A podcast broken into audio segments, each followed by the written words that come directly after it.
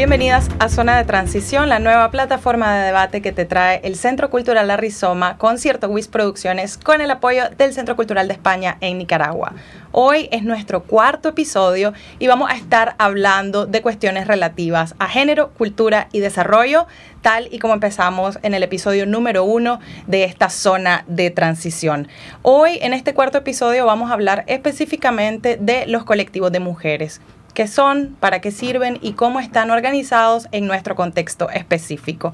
Aquí en cabina tenemos a dos representantes de dos colectivos muy diferentes, pero que tienen muchas cosas que la unen y que la hacen trabajar desde una plataforma, digamos, sin jefes. Aquí no hay jefes, es el tema de este episodio y gracias por estar aquí. Nos acompañan Mariana Espinosa del colectivo de ilustradoras Calavera de Gato y también tenemos acá a Brenda Leto del colectivo las escatas, que más adelante vamos a estar explicando de qué se tratan. Pero antes, antes de empezar con la entrevista, tenemos una tradición aquí en Zona de Transición que consiste en sacar una de estas preguntas que contiene la pecera de preguntas íntimas y las vamos a responder. Ustedes me van a hacer una pregunta a mí y yo les voy a hacer una pregunta a ustedes. Entonces, Perfecto. Eh, si gustas. Tengo el placer, pues.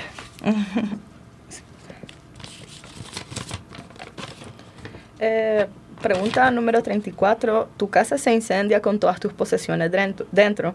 Después de salvar a tus seres queridos y a tus mascotas, tienes tiempo para hacer una última incursión y salvar un solo objeto. ¿Cuál escogería y por qué? Ya salvé a mis seres queridos y ya salvé... a tus mascotas. A mis mascotas. Ah, bueno. Eh, mm, eh, bueno, podría regresar, regresaría eh, por mi álbum de fotos y por mi computadora. bueno, creo que las razones son obvias. Eh, mi computadora es mi trabajo, mi álbum de fotos, pues tengo fotos realmente lindas ahí y, y, eso.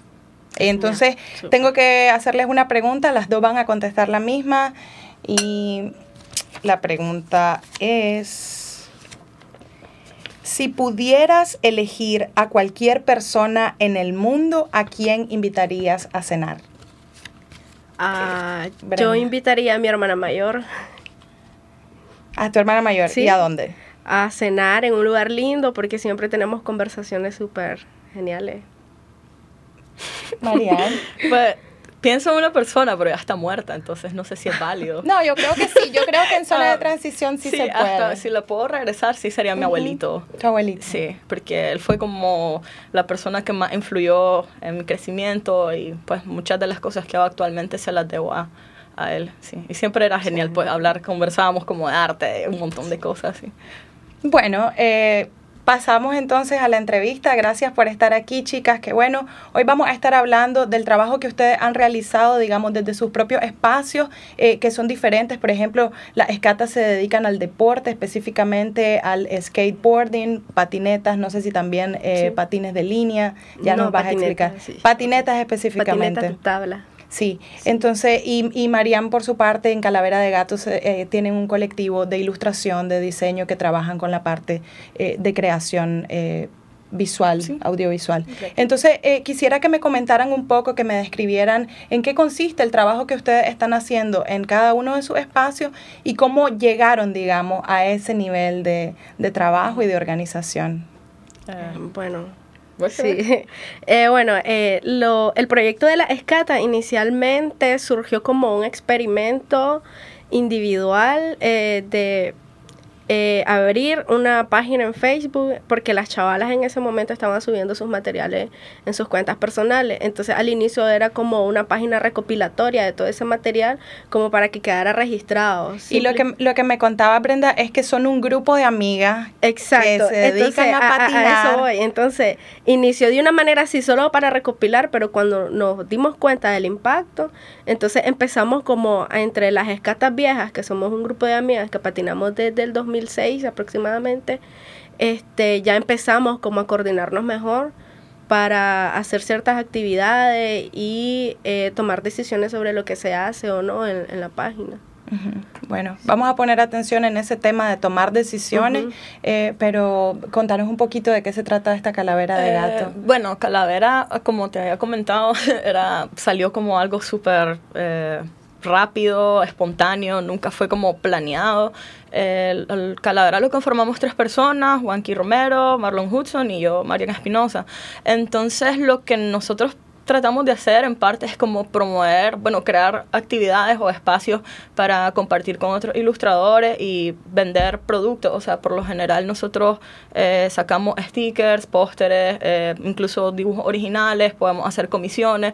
Entonces todo esto es como en plan para enseñarle a las personas que hay un montón de talento en Nicaragua y que también se puede como vivir de esto. Entonces sí es como bastante... Eh, como algo social, así como... Ah. ¿Y en qué momento, digamos, de la trayectoria que ustedes tienen con sus grupos, digamos, eh, decidieron o se dieron cuenta que había una necesidad de organizar el trabajo y decir, bueno, ahora tenemos esta forma de trabajar? Bueno, ¿Qué, pasó antes de, de eso? Bueno, en el caso de nosotros, ¿verdad? Eh, estamos hablando de un deporte, ¿verdad? Que eh, no es un deporte que se, que, se, que se requiere un equipo para jugarlo como el fútbol, pues, por ejemplo, sino que es un deporte muy individual. Entonces se trataba de chicas eh, solas yendo por la calle en patineta y cuando llegas al spot donde realizas el deporte, los skateparks, entonces estás rodeada de otros chicos. Entonces a la larga como que te venías sintiendo un poco sola, ¿no? entonces tuvo, influyó la estigmatización de que las mujeres eh, ejerciéramos este tipo de deporte extremo, eh, influyó en que nosotras quisiéramos reconocernos, hermanarnos, acuerparnos, ¿no? Entonces, eh, a raíz del experimento de la página, entonces ya fue como que todas tenían ese punto de referencia como para poder, poder conocernos, ¿no? Para poder juntarnos. Claro, me dijiste que estabas patinando como desde el 2010. 2006. 2006, sí. de hecho, las cuatro chicas que estamos liderando eh, la página somos contemporáneas de, del 2006 que empezamos a patinar. Bueno, han pasado mucho más de 10 años desde que empezaron a patinar y me gustaría, y me gustaría saber eh, cómo fue en ese momento que eran adolescentes y que se encontraban en un espacio que era, me imagino, eh, específicamente masculino, pues que los parques estaban, los espacios siendo eh, dominados por los chavalos. Al pues. comienzo fue eh, la gente, pues, o sea, vas en la, en la vía pública, el acoso sexual callejero también está presente. Este, también la gente como que anda a buscar cómo lavar traste, anda a estudiar, chavala vaga, pero ibas patinando en tu grupo de amigos varones, pero a los chicos no les decían nada, era vos precisamente. Suele pasar con los tatuajes también. Exacto. Entonces, con el tiempo vinimos superando la secundaria, entramos a la universidad, nos venimos convirtiendo en mujeres, madurando. Eh, todas somos profesionales y desde el, punto, desde el enfoque de nuestra carrera eh, hemos madurado y, querido darle forma al, al, asunto y entonces eso es lo que se está haciendo actualmente.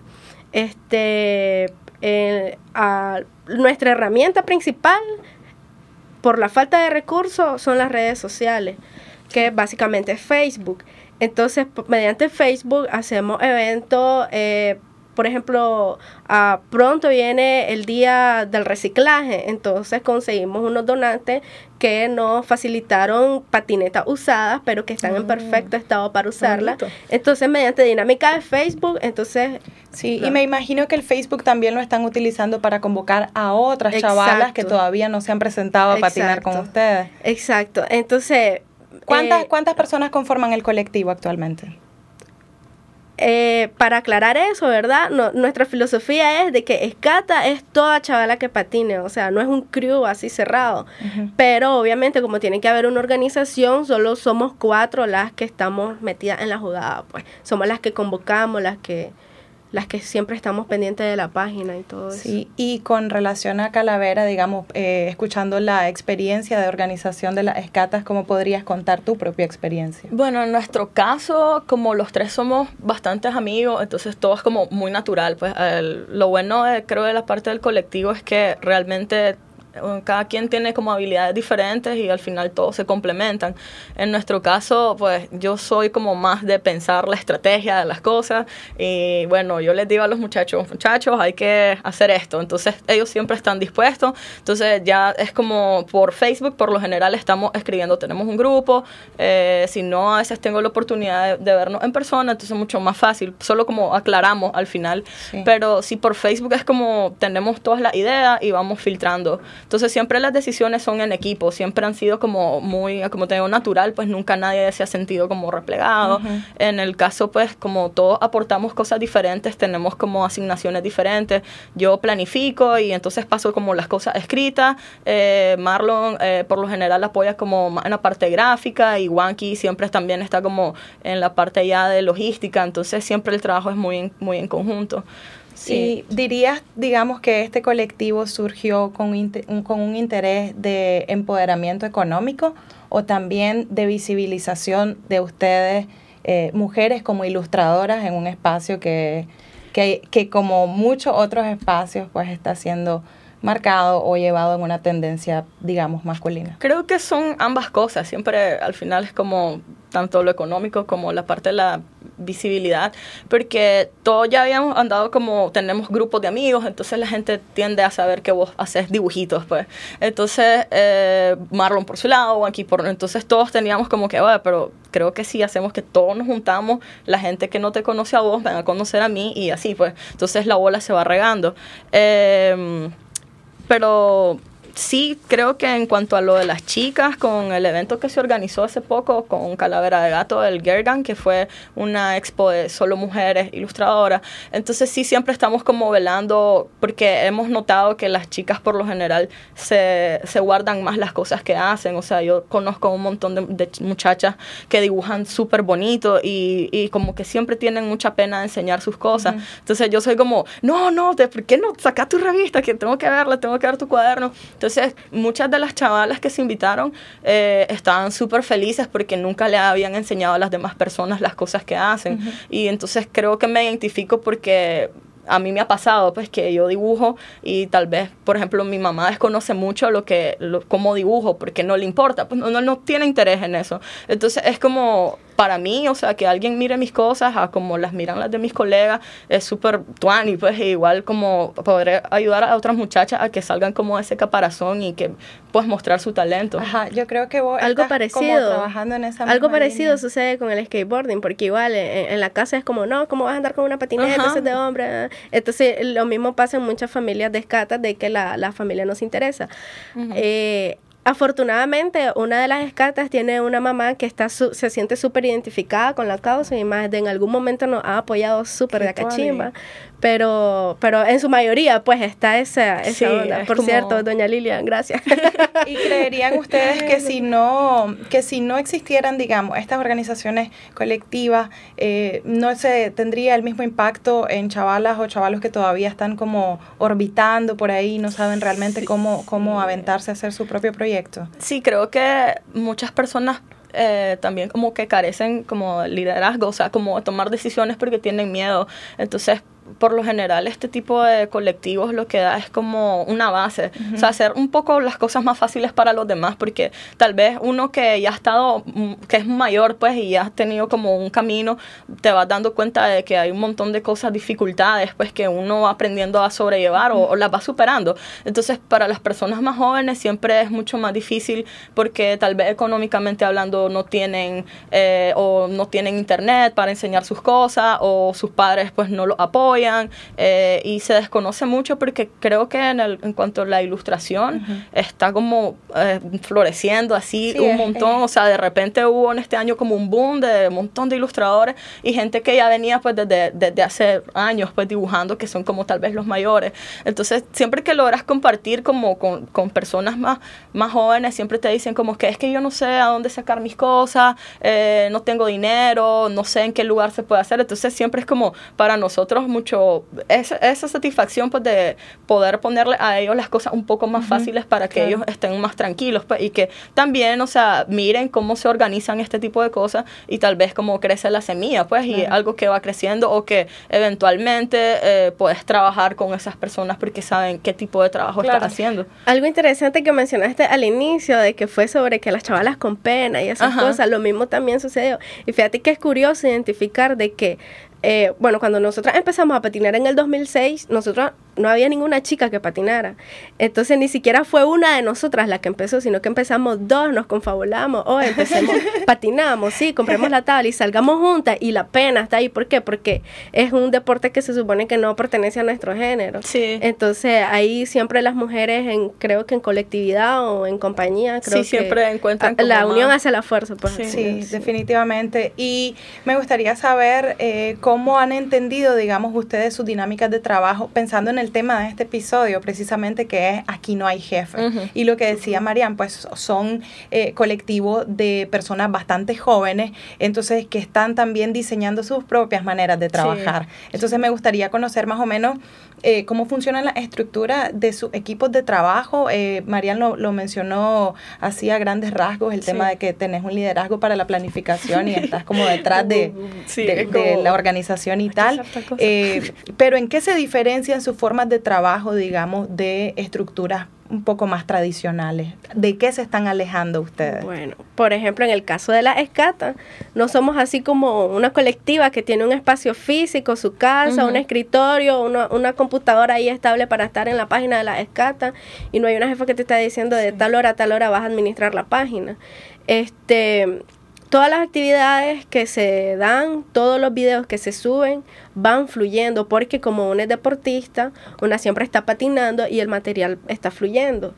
Entonces, por lo general, cuando se hace algo nuevo, siempre cualquiera, cualquiera, o sea, saliéndonos de las cuatro que están, estamos encargadas, ¿no? De todo esto, siempre otras catas dicen, oye, chavala, fíjese que me di cuenta que va a haber una actividad, sería Tony, a ver si podemos ir. Entonces ya empezamos a platicarlo todas, ¿no? Y entonces siempre estamos revisando si si ese espacio que se propone es acorde a, a, nuestros intereses, ¿no? O sea, no vamos a ir a, apoyar una, una marcha política, por ejemplo, con nuestras patinetas. Entonces sí nos interesa más los espacios acorde a, que se promueva ¿no? a, las mujeres, ¿no? Como hace poco que el año pasado que nos invitó, nos invitaron las chicas de Enredadas a un evento que hicieron de Lady Fest. Entonces mandaron la, la invitación a la página y se, y se le consulta al resto. Miren chicas, esta, esta invitación, ¿qué les parece? Y, y, si la mayoría dice que sí, entonces perfecto, todas apoyamos. La verdad es que ha sido lindo, digamos, esta, esta, este surgimiento de varios colectivos y de varias iniciativas, digamos, que funcionan precisamente conectando redes de trabajo con otros colectivos o con otras personas que están organizadas.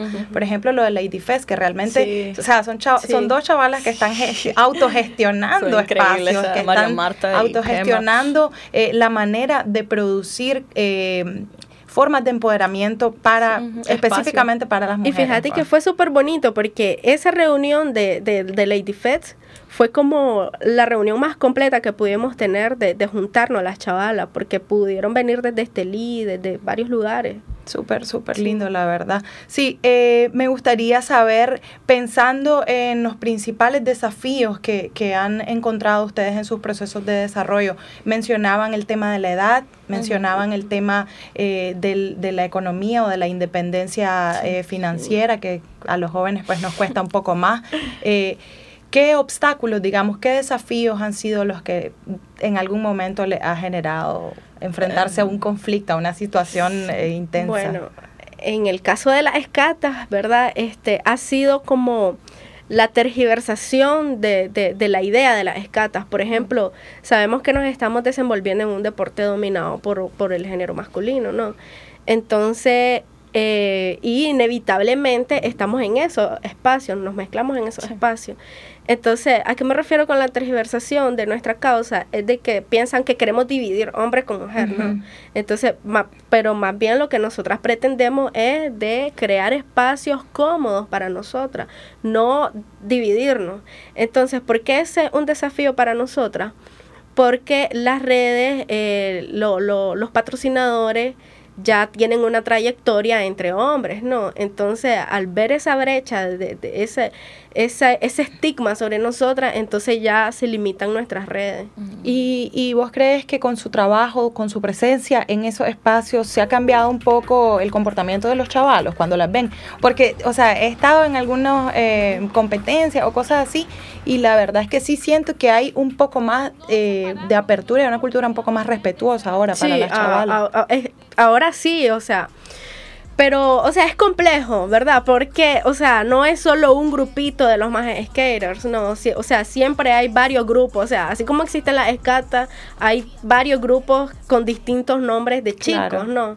Entonces, en algunos grupos sí somos súper bienvenidas, en otros no, en otros sí. Entonces, en la cultura general todavía se mantiene. pero sí, o sea, no podemos negar de que sí hay chavalos súper de acachimba, pues que, que se sienten identificadas de igual manera con la escala. Y yo creo que otra cosa que no pueden negar es que su trabajo ahí realmente eh, la, le ha le ha ganado su propio reconocimiento, es decir, se lo, se lo han súper ganado, la verdad. Entonces, eh, para ustedes como Calavera de Gato o, o, para vos como artista joven ilustradora, ¿cuáles serían, digamos, los principales obstáculos para hacer lo que querés Mira, como como colectivo siempre casi es lo mismo. O sea, por parte de nosotros nos hemos dado cuenta de que siempre hay que estar como muy constante en las redes, pero es un poco complicado porque, eh, bueno, dos de, nosotros trabaja, pues, o tiene otro trabajo aparte de lo que nosotros hacemos como ilustradores, entonces el tiempo siempre es como muy reducido, entonces cuesta como encontrar un momento en el que vos puedas generar un contenido que sea directamente como para el colectivo, porque al mismo tiempo estás produciendo para vos como individuo, pues. Entonces, porque eso siempre tratamos de mantener en el colectivo, que trabajamos juntos, pero somos individuales. O sea, si Wanky quiere subir como Wanky todo, ella lo sube y no hay problema. Pues no, no tenemos como eh, decir como eh, todo esto va a postearse en Calavera, ¿no? Entonces, por lo general, cuando nosotros armamos cosas, siempre es como, sí, hacemos bastante publicidad, porque como estudiamos diseño, todos tenemos como esa ventaja de, poder generar contenido gráfico para estarlo publicando en las redes. Pero sí, económica, uh, económicamente hablando, sí es complicado, porque al final, eh, en cuanto a producción de, de productos para que nosotros sacamos de venta, siempre es como sale de la cartera de uno, entonces tenés que eh, hacerlo, eh, economías, pues matemáticas, ah, esto me salió, entonces gané esto, entonces me guardo esto y a veces se confunde todo el dinero porque es un, es un relajo, entonces creo que muchas de las dificultades pueden ser de que sería bueno abocarse como o llevar algún curso de administración, porque sí es muy importante también eh, la parte económica, pues monetizarse y saber qué cuesta tu trabajo, porque ya no ha pasado que nos han invitado a pintar a lugares y no sabemos cuánto cobrar, porque vos decís, bueno, yo yo cobraría esto, pero vos sabes que no te lo van a pagar. Sin embargo, creo que tal vez si uno sabe un poco, pues eh, podrías como evaluar cuánto tiempo invertí, esto y lo otro. Entonces sí creo que el mayor problema es como desconocer